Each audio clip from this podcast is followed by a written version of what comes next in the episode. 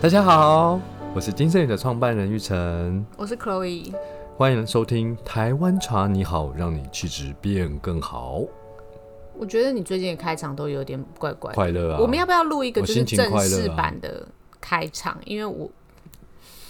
这样子我就不会每次都受到你开场的影响，我的开场总是影响到你很多的心情吗？偶尔也是还是会影响一下啦。因为毕竟我们是 partner。好，你最近其实令赏，你除了就是休闲嗜好之外，不要讲泡茶、啊，你都去干嘛？爬山啊，为什么那么喜欢我爬最近山很喜欢爬山，为什么？但我爬的山都很很很矮小很小的，很矮的。那你为什么想喜欢爬山？你不是常常说莫多去打棒球，你现在最近变爬山，是不是？是不是觉得自己的球技有点退步？没有没有没有没有，我最近关于这个棒球，我有非常非常多的心得。我终于觉得我打了断断续续将近二十二十三十年的棒球，我觉得我终于在那个今年可学，以觉得可以投球投的很好，真因的为你是我投手为对主嘛。我觉得我一定好像就是那种学会了投球，虽然还没有正式的上场这样。对，但是我最近抓到一些感觉，我一觉个得真诀窍对一个诀窍真的超棒的，在家里甩毛巾，那毛巾都快被我甩破了，你知道，有个有个大声的，好，期待下次你上场跟大家分享一下金圣宇棒球队的战绩，好，因为金圣宇棒球队蛮久没有 update 了，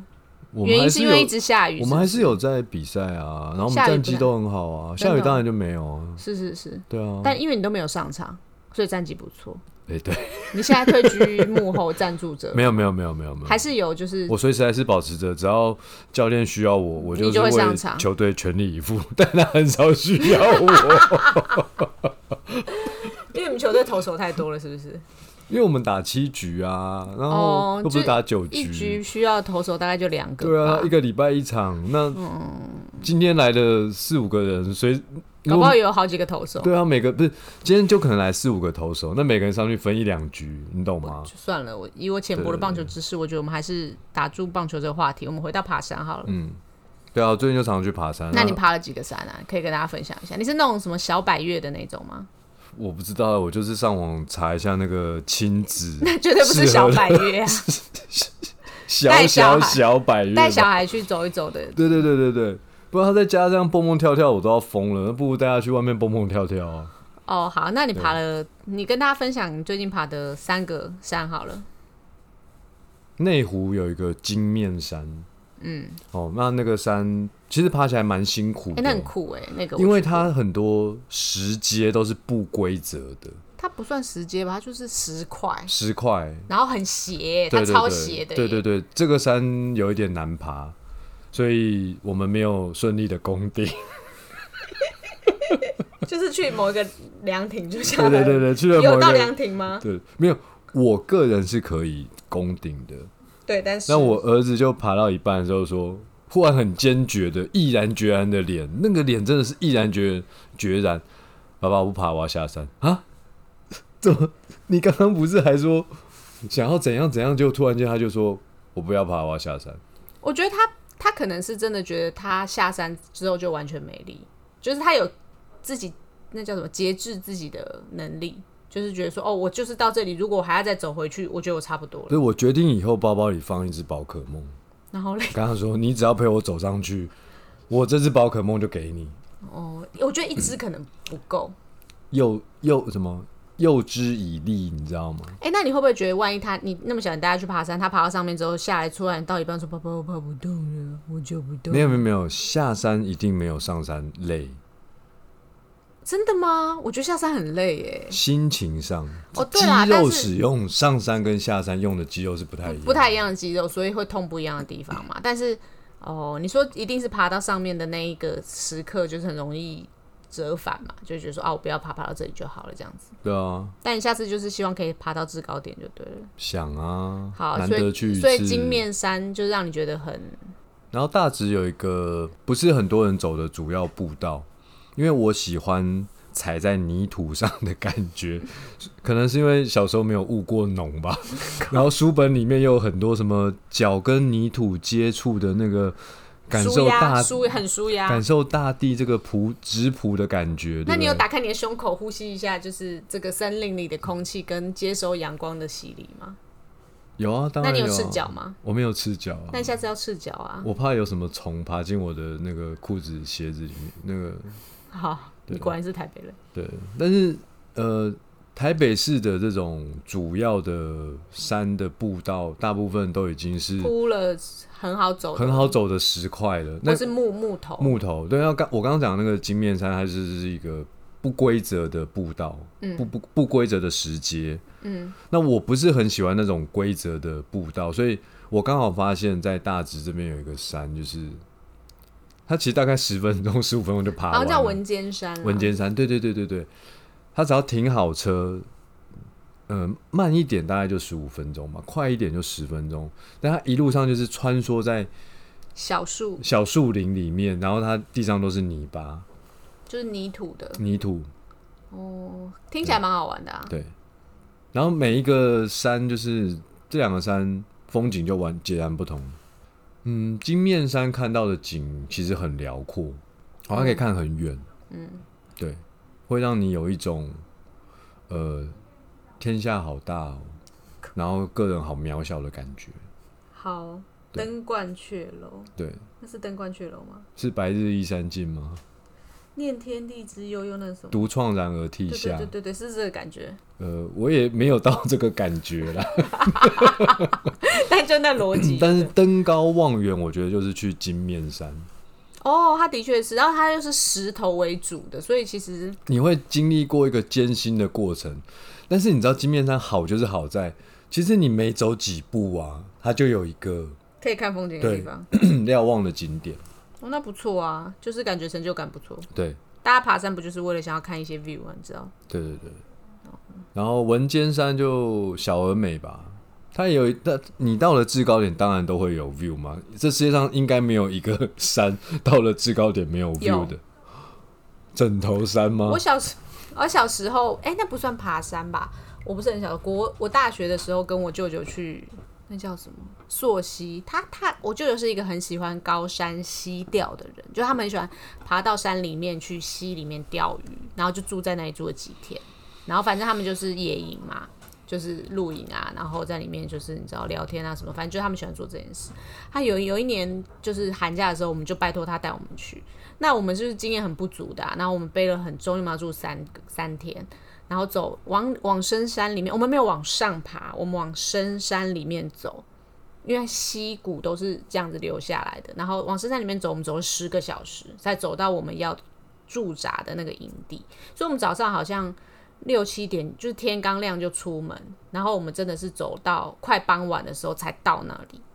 你没有走了三天才到。没有没有没有，我们就是涉过好几条溪，然后在那里驻扎住了两个晚上，然后再走回来。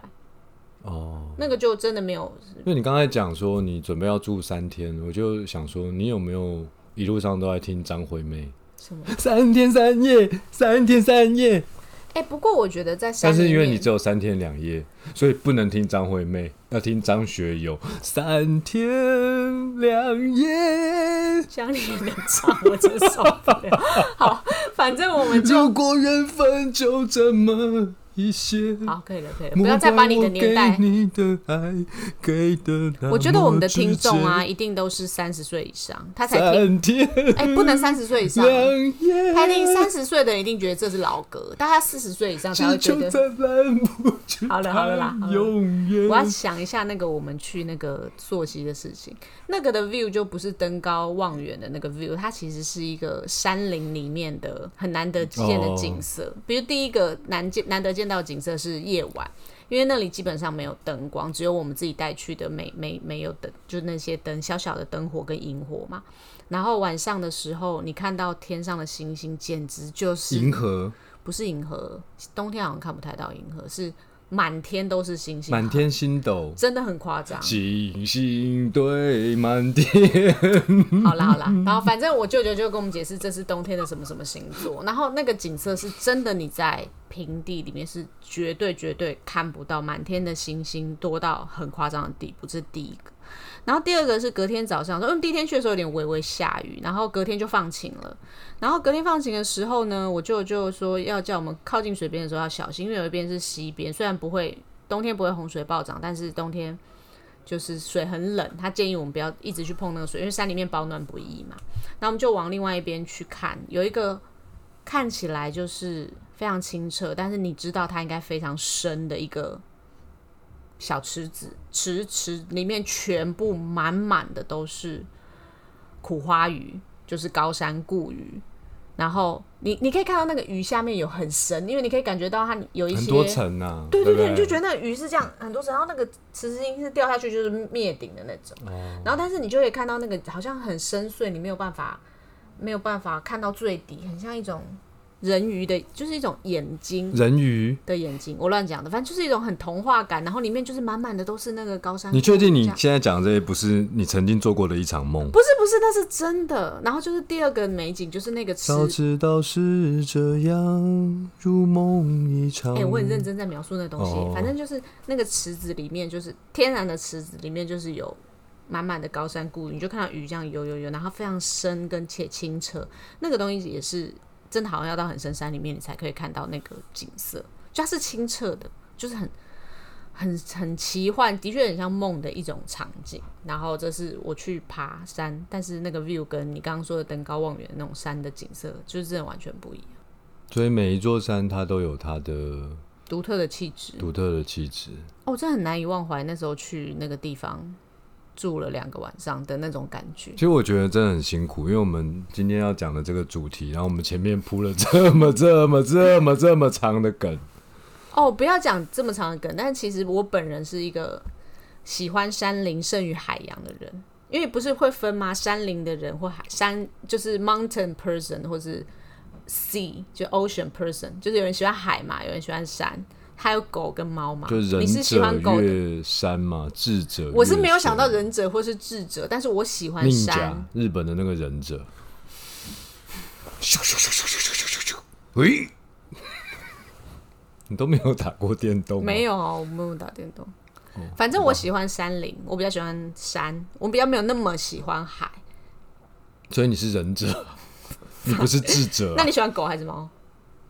我喜选一欢个我喜欢狗啊、我也是狗，我是狗可。能因为只有养过狗吧。没有没有没有，就是这是一种有人说是个性的，那喜欢狗的个性怎么样？就像就像狗一样。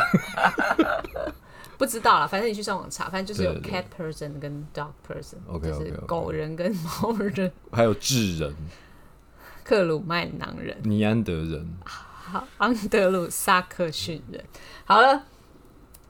山头气，对啊，我们今天就是要讲山头气啊。山头气其实就是 在高山青，好了，你唱过了，而且你这今这这一集的扣打你用完了，我真的吗有规定你只能唱不能超过十秒跟三首以内，你八超十过首吧。没有，你又不是一个滚石金曲一百首的那个 CD，所以就是没有没有得唱了。我们认真讲一下汕头，山头气，因为就是在喝茶，尤其特别是台湾茶，其实其他的茶好像没有人特别在讲三头七这一块，但是台湾茶就是的确你喝到一个程度，很多人都会说三头七三头七，它很像一个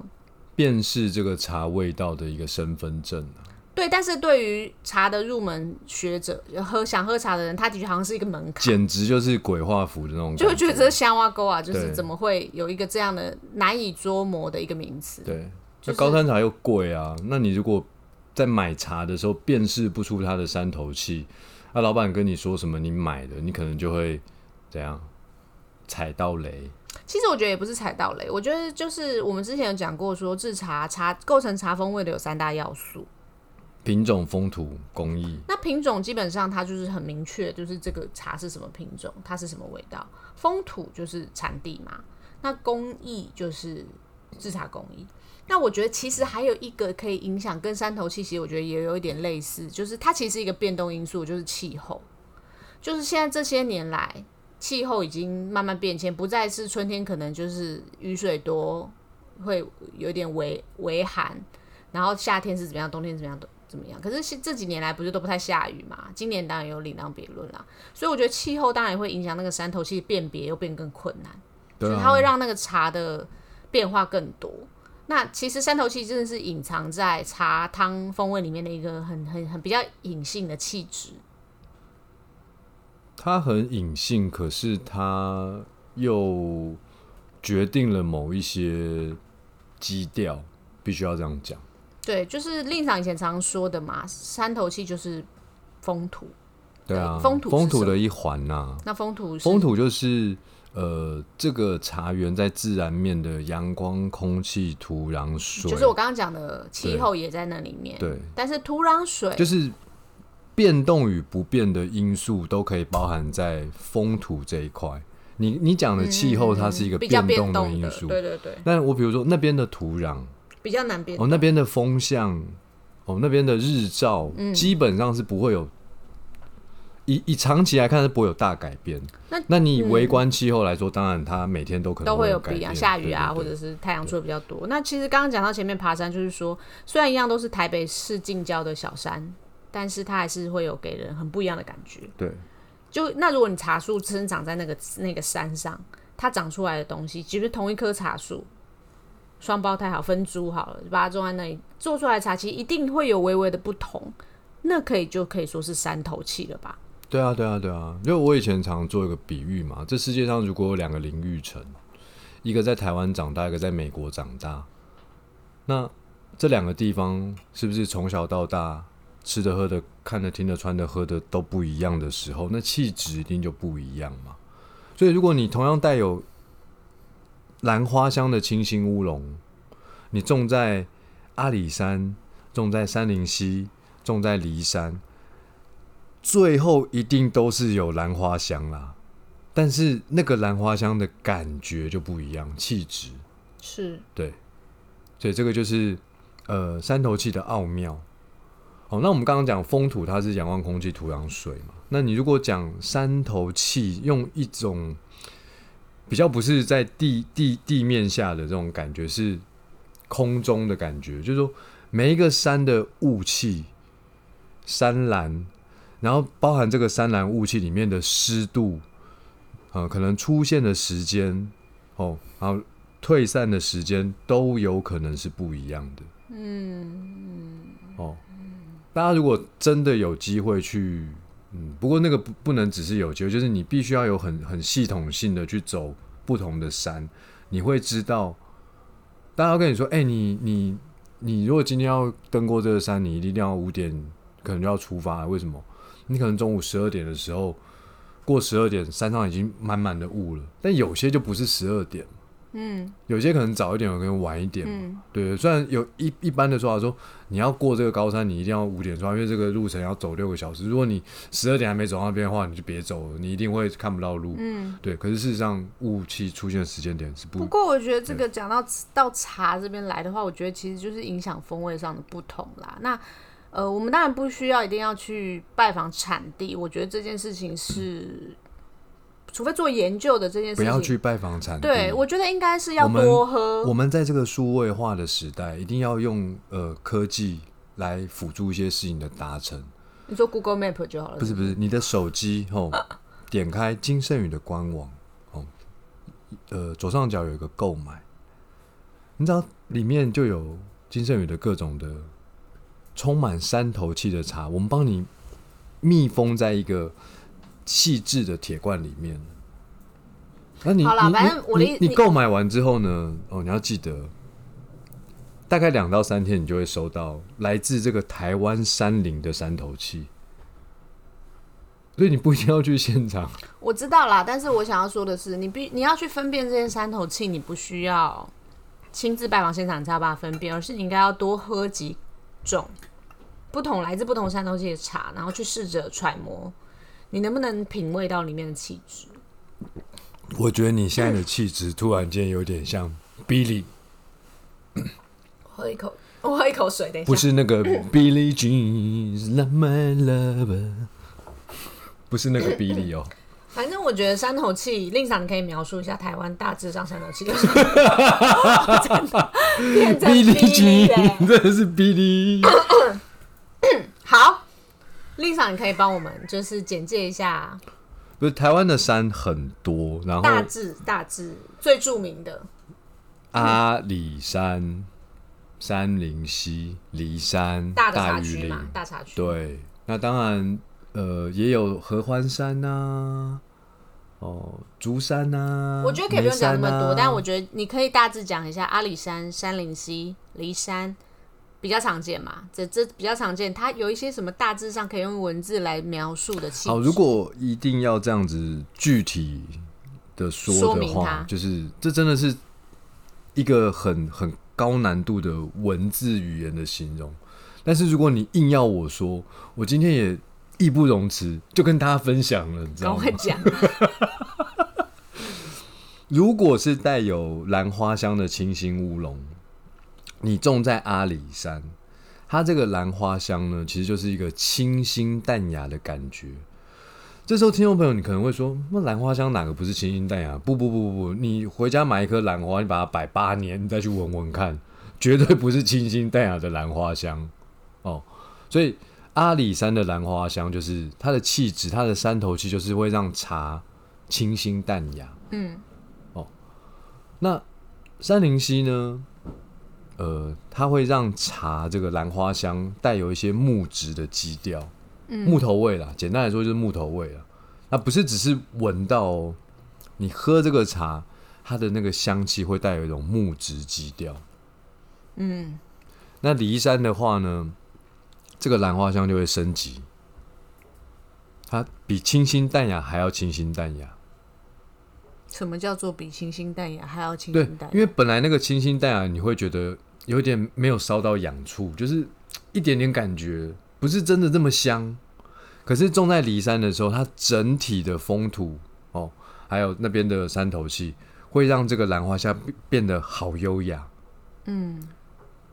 好像一场梦境。这样喝下去的时候，好像拿了一条毛巾在海边这样子徜徉的那种感觉。我觉得你的形容蛮烂的，反正就是比较优雅。 对对那大榆林呢？我想要知道。哦大榆岭就是这样，因为大榆岭那边的整个环境造就出来的兰花香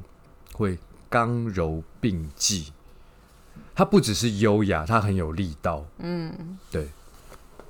哦，难怪有一次你家小孩说：“爸爸，我觉得这是大榆林吗？”有一次你不是泡茶，他说：“这是大榆林吗？”然后他就说：“你就说不是这里山。”他就说：“爸爸，你今天很棒哎，你把骊山泡的很像大榆林，这个应该是每一天晚上都会发生的事情吧？因为我们最近也没什么大榆林可以喝啊，早是，喝完嗯是了我每一次都可以把茶泡的升级。那倒是没有。 但是的确就是这是一种称赞啦。我们对自己对在对对门市也是这样。如果你今天把呃山就是山林溪虽然带木质基调，可是你可以泡把它泡出优雅的感觉。这当然是已经对是对茶对师傅手手之后的冲冲泡的手法啦。但是其实事实上它本身蕴含的气质，就刚刚令常说的，阿里山就清新淡雅，就感觉越来越升级哦。嗯就这么说，山林溪就是带有木质的基很调。沉稳的一个感觉，然后骊山就是有优优雅雅，然后大榆林少量的时候会有就是刚柔并济的感觉。对，你可以说，如果呃，我刚刚讲沉稳嘛，然后骊山是山林溪是沉稳，然后骊山是优雅，那你可以说大榆林就是又沉稳又优雅，对，就那像哦，没事，那如果是这样意思，就是说，当然好茶的要件就是它当然是喝起来水是甜的，然后口腔中没有不舒服，也没有磨的感觉。再来就是这些山头气，你可以在精油多次品尝的时候去做比较，感觉到它每一个山头蕴含的气质。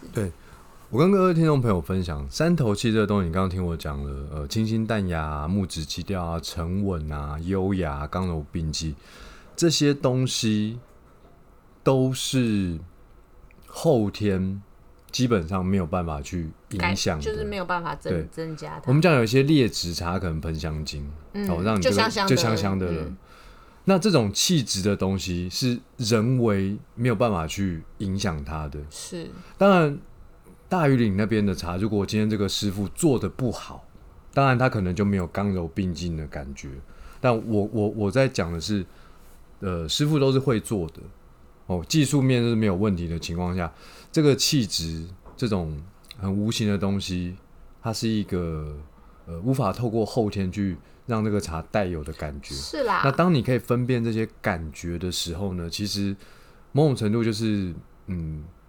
可以说你已经具有一定的评鉴能力。评鉴能力了。因为喝清香型就是高山茶的有趣之处，就是在于山头气嘛。那当然，你不管你是跟茶贩、茶行或者是品牌茶来购买的时候，其实就像你刚刚说，山头其实没有办法去靠公公益的部分去修正它，那所以它这个就代表它在制不管种茶制茶的过程中都很很完美的呈现它的这个山头气，就会比较明显，让你可以感受到，你就会觉得这泡茶是有价值的，也是它的价值来源。对啊，买高山茶有两个气一定要记得啊，一个是山头气啊，嗯，一个是生气气啊。为什么你常常买错啊，而且高山茶都很贵啊，很容易买错？就会其生实气很气容易啊买，。因为它的确也许真的来自于离山因为茶区，你知道，大部分的茶是这样，你去茶行买茶的时候，他就给你那几杯这样子喝。你如果没有一定的功力，那他跟你说是离山，你就信了、啊。不是，它也许真的是骊山，但是它可能在骊山，离山里面没有比较没有离山山头气的对，骊它可山能制茶过程中有一点点缺失，或甚至是呃天气微微观气候的影响，这都有对有啊，可反能。正就是买高山茶就是山头气跟生气气了，这一定是并行的。好我我经历了好多年生气气，呃，对啊，是是对我后来总结了一套方法嗯，就是